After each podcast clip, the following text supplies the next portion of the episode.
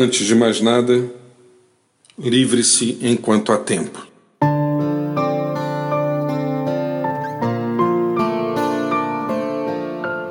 Não adie mais. Tome a dianteira e faça o que for preciso enquanto houver tempo. Conheço muitas pessoas que, ao despertarem para a realidade em que estavam inseridas, descobriram a impossibilidade de agir, pois haviam perdido o melhor momento. Você pode se sentir assim na profissão escolhida, na função que ocupa, na amizade construída há anos ou nos relacionamentos afetivos que possui. Diz o autor bíblico: a esperança que se adia faz adoecer o coração, mas o desejo cumprido é árvore de vida.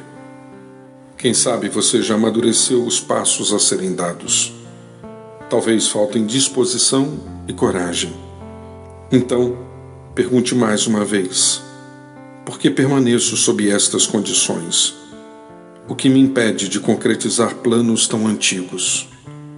Até quando suportarei tamanha dor? O que me leva a interromper uma trajetória de liberdade? Perceba que você não está só. Deus está contigo. Há também tantos que torcem pela tua história, intercedem pelo teu presente e estarão contigo para o enfrentamento do futuro. Por isso, liberte-se enquanto há tempo.